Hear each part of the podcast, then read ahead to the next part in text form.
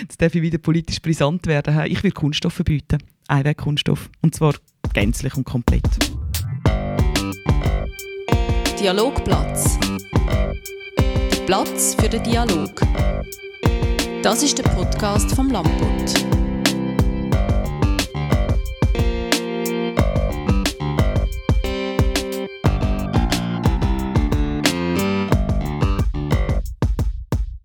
Heute beim Dialogplatz Judith Mag.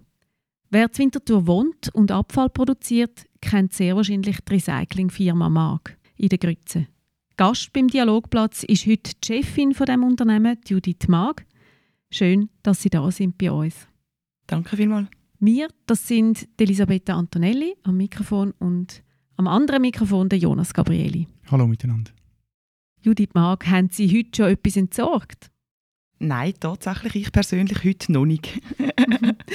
Wann haben Sie das letzte Mal gemacht? Ähm, seit ich mit meinem Partner zusammen wohne, lustigerweise gar nicht mehr, weil ähm, er kommt auch aus der Recyclingbranche und äh, seit wir zusammen wohnen, hat er den Job übernommen. was ist es denn, was so ähm, am häufigsten anfällt in Ihrem Haushalt? Grundsätzlich recht wenig, aber es sind so ein bisschen die Standard äh, Siedlungsabfälle, Papier, Karton, Glas, Dosen, Konserven, Aludosen, ab und zu mal eine Batterie oder ein kaputtes Handy. Also wenn Sie jetzt, ähm, ich sage jetzt mal, ein Joghurt essen, wie läuft das ab? Wie tun Sie das nachher fachgerecht entsorgen? Äh, ich würde jetzt mal sagen, wie sich gehört. Das Aludeckel wird abgeschleckt und ins Alu da. Die Kartonschale ums PS herum wird entfernt und in den Karton tun. Und ja, das PS das, äh, landet dann halt noch im Restmüll. PS steht für? Polystyrol. Ist äh, der häufigste Kunststoff, wo die, die feinen Joghurtbecher äh, eigentlich daraus gemacht sind. Okay, also so weiches Plastik, so ein bisschen. Also, oder weiches, ja, wie sagt man? So ein bisschen dehnbares Plastik. Nein, eigentlich oder? schon hart, aber halt, äh, es fühlt sich weich an, weil es einfach sehr dünn ist. Ach so, okay, das kommt daher. Dünne Schicht. Genau. Ja, Sie führen ja die Recyclingfirma Mag in der vierten Generation, seit gut fünf Jahren. Wie sind Sie überhaupt zu diesem Job gekommen? Ja, es sagt mit in der vierten Generation äh, über die Familie. Also mein Urgroßvater hat das Unternehmen 1942 gegründet und ich bin natürlich seit klein auf ähm, mit dem Unternehmen in Kontakt gewesen. Sei äh, wenn die Mami hat müssen posten, hat sie uns im Büro abgeladen und wir sind halt, also ich und mein Bruder, sind im Büro gewesen, ähm, bis dann später, als wir älter waren, sind über Ferienjobs. Wir haben auch Freundschaften mit Leuten im Geschäft, also von, von meinen Eltern vor allem. Und natürlich einfach vom Vater daheim, wenn er erzählt hat. Also wir sind eigentlich immer sehr nah an diesem Familienbetrieb gewesen. Und mein Vater hat dann 2011 oder 2012, ich weiß es gar nicht mehr so mhm. genau, hat er gefunden, es wäre schön, wenn ich und mein Bruder einfach würden als Gäste jeweils an den Verwaltungsratssitzungen teilnehmen, damit wir ein bisschen einen Einblick kriegen, auch was eigentlich hinter dem Unternehmen steht. Und so habe ich dann wirklich mal ein bisschen Realitätsluft schnuppern. Mhm. Und da habt ihr, habt ihr euch nicht gewehrt dagegen? Sie und Ihre Brüder? Im Gegenteil. Nein, ich habe das eigentlich sehr schön auch gefunden von meinen Eltern, dass sie sagen, hey, mhm. kommt, kommt hören. Äh, es war nie ein Druck da. Gewesen. Es war nicht, gewesen, ihr könnt jetzt hören und nachher müsst ihr das Geschäft übernehmen. Mhm. Sondern es war vielmehr, gewesen, wenn ihr jemals möchtet das Geschäft übernehmen dann müsst ihr ja auch ein bisschen wissen, was da dahinter steckt. Und das habe ich eigentlich sehr schön gefunden. Sehr druckfrei. Also es war auch einfach so eine Möglichkeit gewesen, zum Einblick zu bekommen genau. in das Geschäft genau. die Firma. Und warum haben Sie dann schlussendlich Ja gesagt? Bin im 13. habe ich dann gefunden, ja, wenn es dann irgendwann um die Thematik geht, übernehmen wir oder nicht. Mein Vater hat hier schon nicht mehr gearbeitet. Sein ehemaliger Stellvertreter, der Kurt Kohler, hat das Geschäft geführt. Er ist im 16. Jahr pensioniert worden, regulär. Und mein Vater hat dann eben im 13. gefunden, hey, jetzt wäre es langsam an der Zeit, dass er euch das überlegt. Mhm. Und ich habe auf das aber wählen im Geschäft arbeiten. Einfach um halt wirklich auch das Tagesgeschäft kennenlernen, um die Leute kennenlernen, die Abläufe, Kunden, Mitarbeiter. Äh, und das hat sich dann auch super ergeben. Ich konnte dann können, im, im 12. ist das, gewesen, das Jahr vorher, gewesen, in der Buchhaltung anfangen, Teilzeit, noch während dem Studium.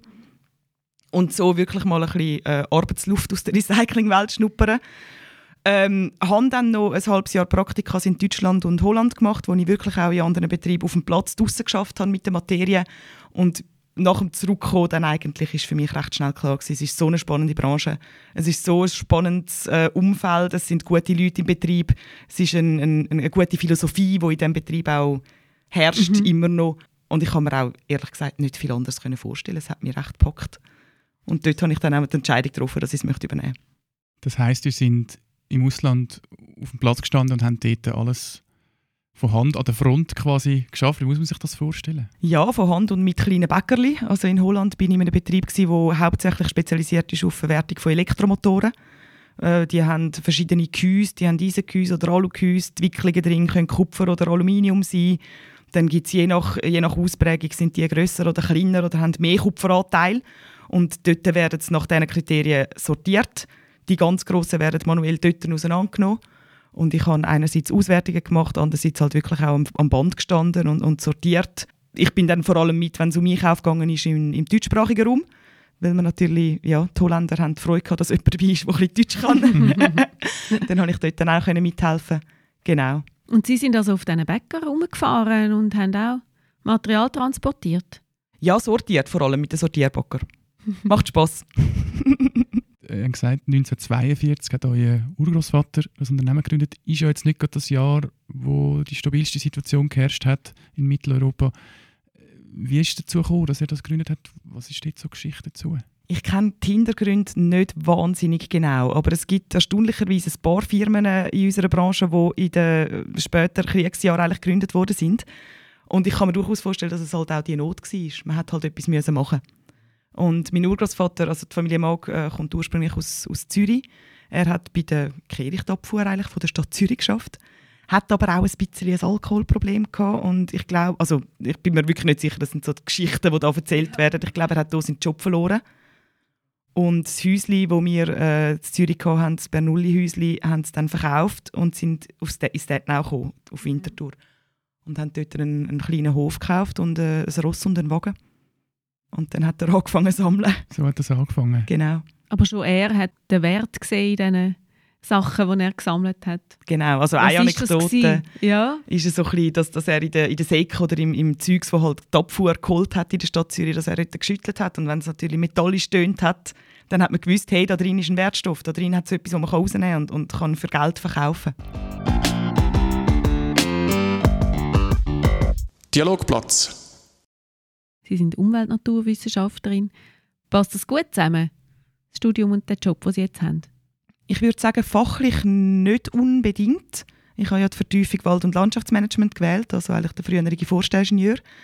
Ähm, aber so von der, von der Art zum Denken, wo man in diesem Studium lernt, von den vernetzten Zusammenhängen ein ähm, merken, dass es eben nicht einfach nur ein Thema ist, sondern dass immer noch wahnsinnig viele andere Sachen dranhängen.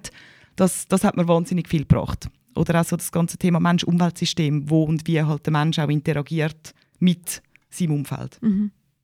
Sie haben ja gesagt, eben, vorne, äh, wo Sie mit diesen Backer rumgefahren sind, das macht einfach Spaß. Was macht Ihnen Spaß an dem Job, den Sie jetzt haben? Die Vielseitigkeit. Also ich, in meinem jetzigen Job tue ich wirklich nicht mehr wahnsinnig viel Backer fahren, also eigentlich überhaupt nicht. Nur noch zum Spass halt. genau. Ähm, und das, manchmal fehlt mir das auch ein bisschen, dass ich nicht mehr so, nicht mehr so wahnsinnig draußen bin. Hier und da, wenn ich den Kopf muss lüften muss, gehe ich irgendwo mitsortieren oder Styropor pressen oder irgendetwas, was man einfach und schnell machen kann. Ähm, aber sonst eigentlich, was mir an meinem Job am meisten gefällt, ist die Vielseitigkeit. Mhm. Es sind wirklich wahnsinnig viele verschiedene Ebenen, wo ich mich darum darf oder manchmal auch muss kümmern. Können Sie da ein Beispiel geben? Was sind das für verschiedene Gebiete, wo Sie tätig sind? Also wir sind ja als KMU, wir haben nicht wahnsinnig viele Leute im Büro. Das heißt, äh, auch ich als, als Geschäftsführerin muss halt hier und da an der Front aushelfen, wenn die Leute krank oder in der Ferien sind. Ähm, das geht dementsprechend von Telefon abnehmen, von Dispo-Aufträgen fassen, über äh, Kundenberatungen am Tresen, über Waage bedienen, über Abrechnungen machen, äh, Materialflüsse einlesen, Statistiken erstellen.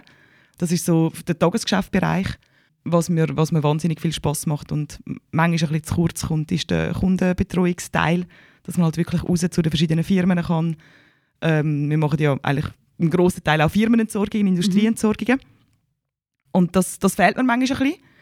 Und dann natürlich ein, ein riesiger Teil ist einfach auch das politische Umfeld, also ein bisschen die Standortthematik, ähm, auch die Zusammenarbeit mit Behörden auf kantonaler Ebene, Verbandsebene. Thema mhm. Abfall ist ja ähm, in aller Munde. genau. Können wir genau. schon noch darauf sprechen. Was ich Sie auch noch fragen also Sie sind eine junge Unternehmerin in so einer männerdominierten Branche eigentlich. Wie erleben Sie das? Oder merken Sie da etwas? Ist das, ist das gar kein Thema? Mal, es ist schon noch ein Thema. Ich versuche es äh, möglichst wenig zu einem Thema zu machen. Mhm. Weil ich bin ja nicht in dieser Position, weil ich eine Frau bin, sondern hoffentlich will ich einen guten Job machen.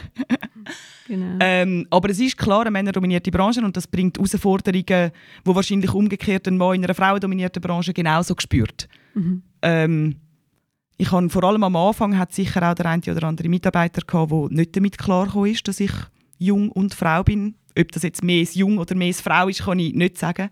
Ich hatte auch Kunden gehabt, teilweise, die schwierig reagiert haben.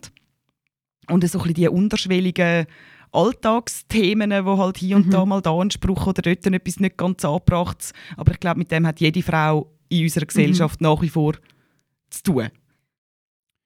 Was mich noch würde interessieren, was für Opfer müsst ihr bringen, um den Job zu machen? Ähm, das ist eine sehr spannende Frage. Ähm, ich glaube, wenn man ein, ein Unternehmen leitet, wo einem auch selber zumindest ein Teil gehört, also die ganze eigentümergeführte Unternehmensthematik, es ist Herzblut, es ist äh, Zukunft. Es ist häufig so, dass man nicht einfach sich selber den höchsten Lohn auszahlt und das mal schön auf die Seite tut, sondern das ganze Kapital ist ja auch im Unternehmen drin. Und das ist eine wahnsinnig große Verantwortung und auch häufig eine grosse Unsicherheit, wo man einfach konstant mit sich mitträgt. Man hat einen Mitarbeiter, der jeden Monat einfach damit rechnet, dass pünktlich am 25. der Lohn auf dem Konto ist, oder?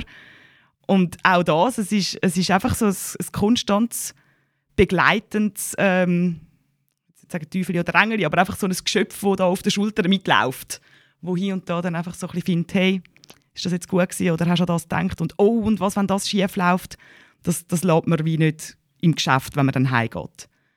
Ähm, ich höre auch eigentlich nicht auf Arbeiten. Das habe ich jetzt gerade also. gedacht mit der Aussage. man, man ist eigentlich immer am Arbeiten. Ja. Entweder im Kopf oder auch wirklich. Es hat auch schon Situationen gegeben, das ist jetzt schon ein Weile her, seit äh, wo es das letzte Albani-Fest gegeben hat, dass ich am Morgen um zwei per Zufall einen Kunden irgendwo am Albani-Fest gesehen habe und dann hat man noch darüber geschwätzt, dass man eventuell den Presscontainer ersetzen sollte, weil der ein bisschen alt ist. Und dann mache ich mhm. mir am Morgen um zwei schnell ein E-Mail, damit ich dann am Montagmorgen auch daran denke, ihm nochmal eine Offerte zu machen. Also das, das gibt es und das ist manchmal wahnsinnig anstrengend und wirklich ein Opfer, wie Sie jetzt gesagt haben. Und manchmal macht es auch einfach Freude. Mhm. Also das ist ja die andere Seite, oder? Wenn einem, wenn einem das Geschäft und das, was man macht, Spaß macht, dann ist es ja nicht das Schaffen im Sinn von, es ist jetzt anstrengend und ich will es jetzt nicht, sondern es, es darf ja dann auch sein. Verzichten Sie dann auf etwas, damit Sie das machen können, so wie Sie es jetzt machen? Ich glaube, ja. Ich verzichte sicher auf gewisse Optionen in der Zukunft von meinem Leben. Also es, es wird für mich sicher nicht in Frage kommen, dass ich irgendwann auf Südafrika gehen, leben für zwei Jahre. Das werde ich, werde ich nicht machen. Das habe ich aber gewusst, als ich mich entschieden habe, die Firma zu übernehmen. Es ist ein stationäres Geschäft, es ist ein äh, raumintensives und transportintensives Geschäft und das ist mhm. lokal da. Das, das ist äh, eine Entscheidung, die ich getroffen habe und, und auch hinter der kann stehen. Auf das verzichte ich. Ich glaube, sonst ist es eine Frage von, wie ich es gestalte. Also mhm. ja, ich verbringe vielleicht mehr Zeit mit, äh, mit allem, was ums Schaffen herum ist oder beim Schaffen. Andere Leute verbringen dafür vielleicht mehr Zeit mit etwas anderem. Mhm. Aber ich finde nicht, dass es ein Ausschliessen von entweder oder ist, sondern, sondern es, es ist einfach eine Frage von, wie viel von welchem, dass man die Balance noch behalten kann. Mhm. Also Platz für Hobbys hat es weniger? Muss es haben. Vielleicht einfach nicht so wahnsinnig die zeitintensiven Hobbys. Mhm. Also ich mache ich mach meinen Sport, der, der muss Platz haben. Ich gehe dafür vielleicht nicht touren jedes zweite Wochenende weil es für das vielleicht halt dann nicht mehr langt. Dialogplatz. Corona, das hat ja eigentlich äh, bewirkt, dass die Leute ihre Wohnungen ausgemistet haben. Es ist sehr viel Abfall zusammengekommen. Äh, wie hat sich das bemerkbar gemacht auf dem Recyclinghof? Als allererstes natürlich, dass wir einfach ein bisschen überrannt worden sind und das gleichzeitig mit der Tatsache, dass wir müssen unsere Kapazitäten verringern Also wir haben auch ein Tröpfelsystem eingeführt im März 2020, wie das halt auch Detailhandel hat müssen. Ähm, und wenn man natürlich von, von irgendwie gut 30 Parkplätzen noch fünf zur Verfügung hat, ähm, dann gibt es einen immensen Rückstau. Und das gekoppelt mit eben der Tatsache, dass die Leute heim sind und Zeit hatten und geräumt hatten, das hat zu einem ja, rechten Rückstau geführt. Mhm. Wir hatten teilweise Leute, gehabt, die sind bis zu, bis zu einer Stunde und darüber angestanden, um etwas zu entsorgen. Das Ja. ist schon eine heftige Run. Zeit, gewesen, ja, wirklich. Und was hat man dann in erster Linie entsorgt? Was wir so ein das Gefühl haben, ist vor allem im Elektronikbereich, es sind ältere Geräte retourgekommen. Mhm. Das deutet so ein bisschen auf die Kellerräumungen hin, oder? Ähm, wirklich teilweise Röhren, Röhrenbildschirme, die man sonst eigentlich schon nicht mehr sehr häufig in der Entsorgung sieht. Das war sicher. Gewesen. Ähm, häufig auch einfach Grümpel. Eben so Mhm. wirklich kellerräumige Sachen. Viel Gartenabfall, also so aus dem Garten raus ist auch einiges entsorgt worden. Ich könnte mir vorstellen, es liegt ein bisschen daran, dass die Leute halt mehr die sind, nicht in die Ferien gegangen sind und entsprechend auch einfach die dann gefunden haben, machen wir unseren Garten mal wieder ein bisschen schön. Mhm. Mhm. Dann haben Sie jetzt gerade so ein bisschen eine, eine, eine Rückblendung von all diesen, eben von diesen Geräten, die Sie jetzt vorhin erzählt haben, von den, von den verschiedenen Sachen, die man bekommen hat früher einmal. Die letzten zehn. Jahre Genau. Handys bis zum Nokia 3210. Vielleicht dann auch so zwischendurch mal interessant gewesen, was Sie da gesehen haben. Ich denke es ja. Also die Leute auf der Sammelstelle haben wahrscheinlich hier und da mal noch die Augen verdreht. Für die ist es natürlich auch, wenn dann die Leute mal im Areal waren, sind, ist es für Mitarbeiter auf der Sammelstelle angenehm gewesen, oder? Weil es hat wenig Leute gehabt, sie haben Zeit gehabt, sie Mhm. haben Ja. ohne Stress müssen arbeiten. genau können anschauen ja. Jetzt eben, bei Magrecycling werden ja 60 Tonnen Material umgeschlagen. 60'000 Tonnen. 60'000, ich habe es falsch gesagt. Ah, die paar Nullen. Ja. Excuse.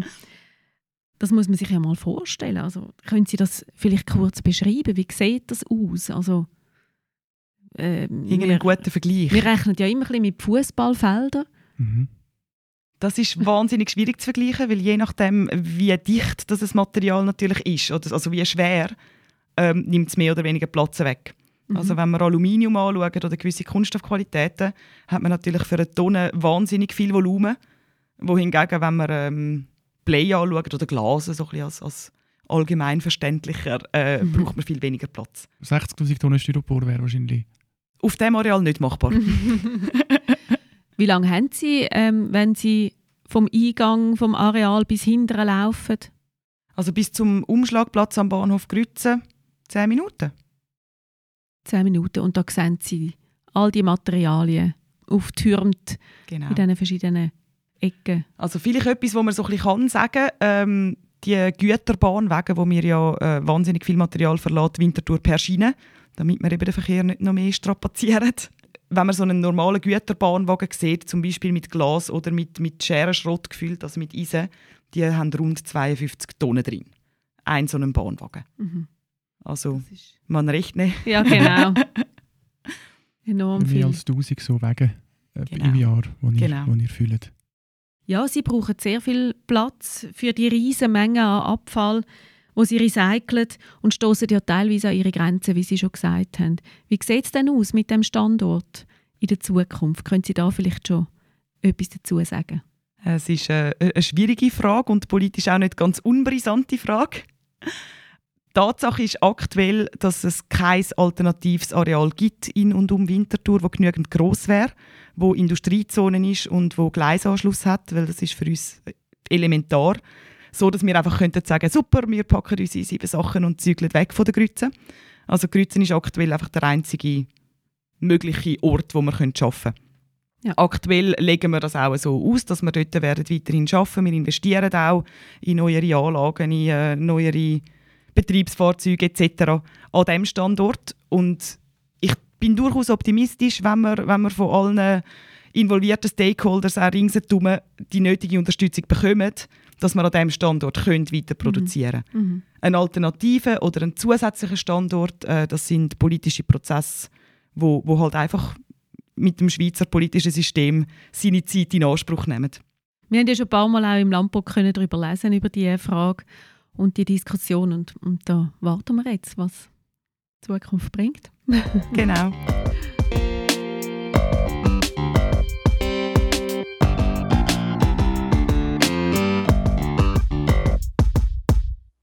Wir sind immer von dem Abfall umgeben.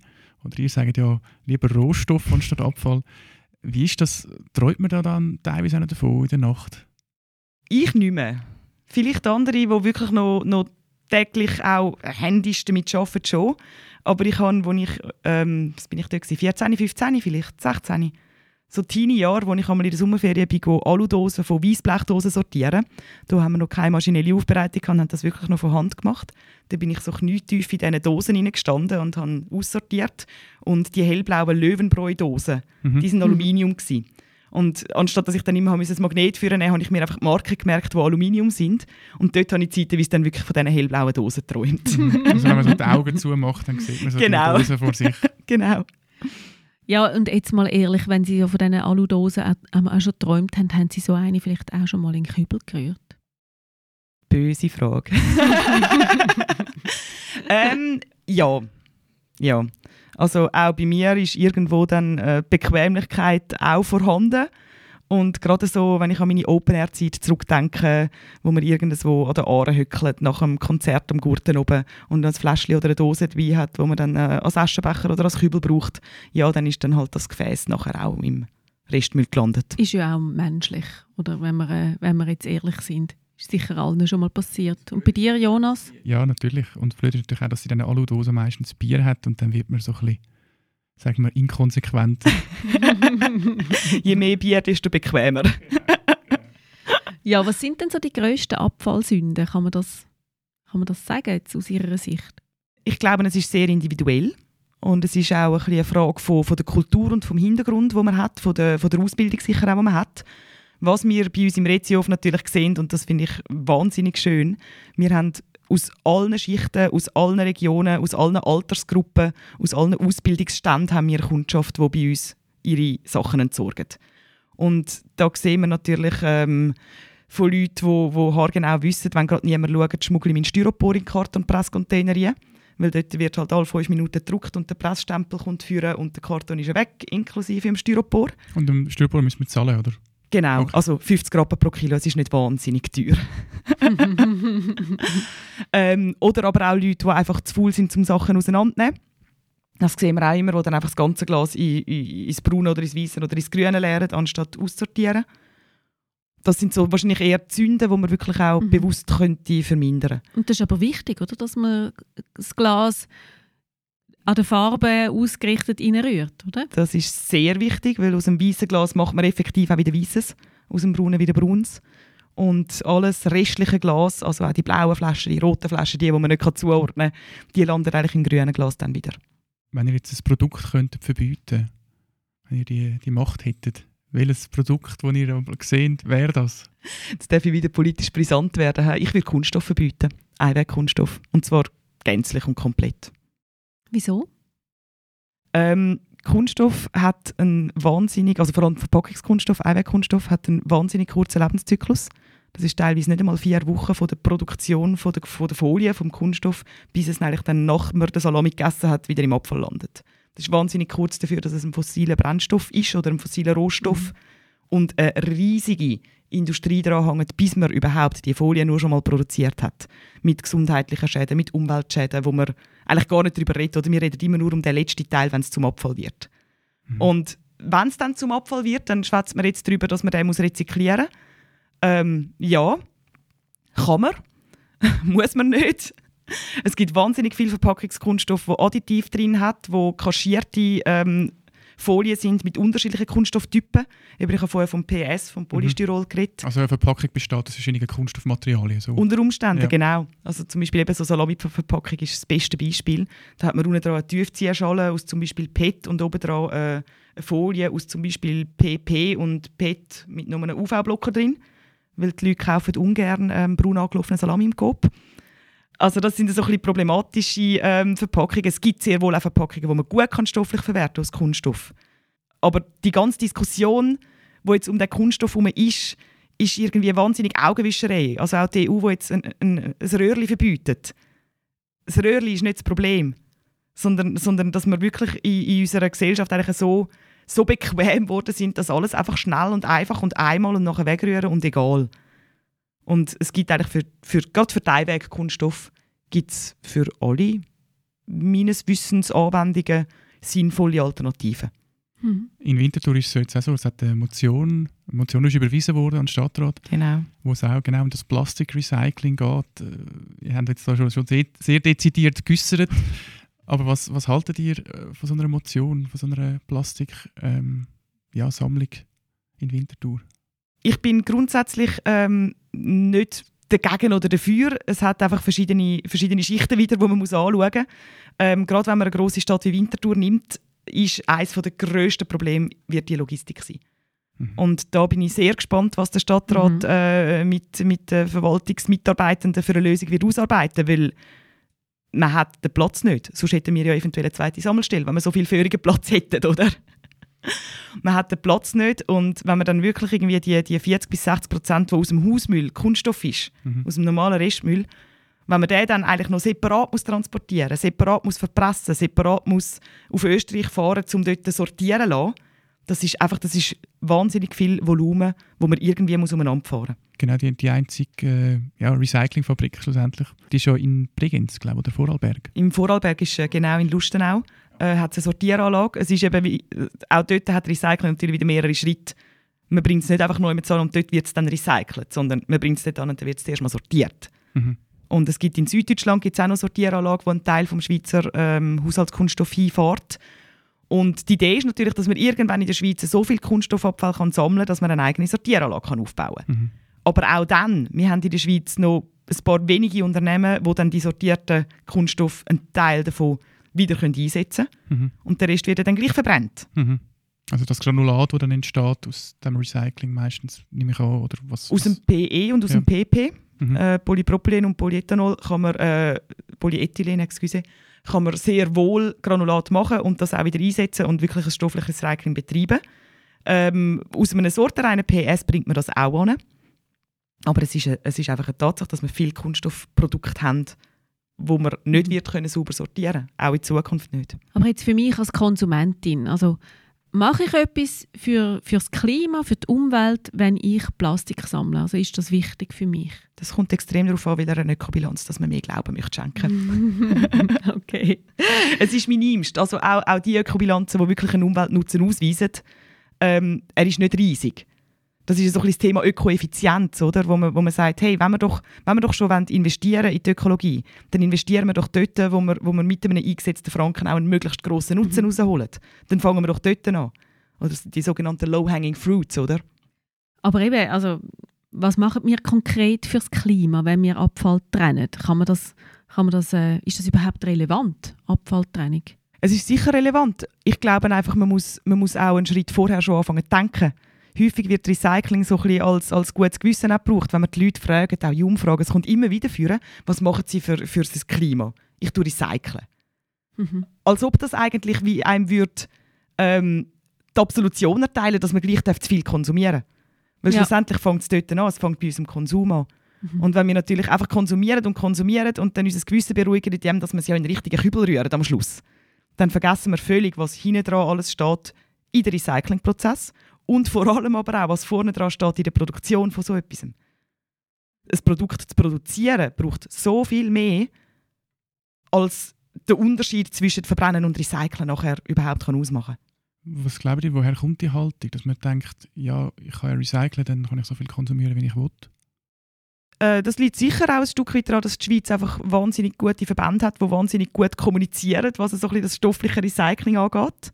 Also Mhm. wir sind ja wirklich so ein bisschen, so ein bisschen sehr... Fluch vom guten Ruf. Ja, genau. genau. Weltmeister im Recycling, sagt man ja manchmal. Das ist sicher eins. Und ob es wirklich einfach ist, weil, weil wir halt auch ein sehr wohlhabendes Land sind. Und wir haben ja die Möglichkeit, um eben eigentlich über unserem Fußabdruck zu leben und zu konsumieren. Ähm, dass man dann dort natürlich die Sachen sucht, die einem am bequemsten sind oder am wenigsten einschneidend sind, um, um sich ein, ein gewisses bisschen beruhigen, kann ich mir schon auch vorstellen. Mir ist jetzt ein Gedanke aufgekommen, ob die Leute zu wenig wissen, was alles passiert nachher fürs Recycling. Also quasi wie eine Blackbox ist, man rührt das Glas ein und äh, aus den Augen, aus dem Sinn. Ja. Habt ihr da auch schon, also ich weiss, es ist nicht eure Aufgabe, wir sind ja nicht eine öffentliche äh, Institution, aber auch schon irgendwie äh, Überlegungen gemacht, ob ihr das irgendwie ähm, die Leute sensibilisieren oder? Das machen wir eigentlich konstant. Haben wir ein bisschen ein Loch jetzt gehabt, einfach wegen Corona, weil wir haben einen kleinen Seminarraum und Führungen ähm, mit vielen Menschen in kleinen Räumen ist momentan ein bisschen unabgebracht, mhm. leider. Aber wir, wir machen eigentlich Führungen regelmäßig für Schulklassen, für Vereine, für die öffentliche Hand, für Leute, die es sonst interessiert. Ähm, und das ist, das ist genau das, was wir eigentlich bei jeder Führung sehen. Die Leute laufen an die Sammelstelle an, das ist das, was man kennt von Winterthur. Man kennt den Rezihof, man weiss, dort kann man das Wägeli holen, dort kann man sein Zeug entsorgen. Und dann geht man um die Ecke und dann geht man zuerst die Augen auf. Mhm.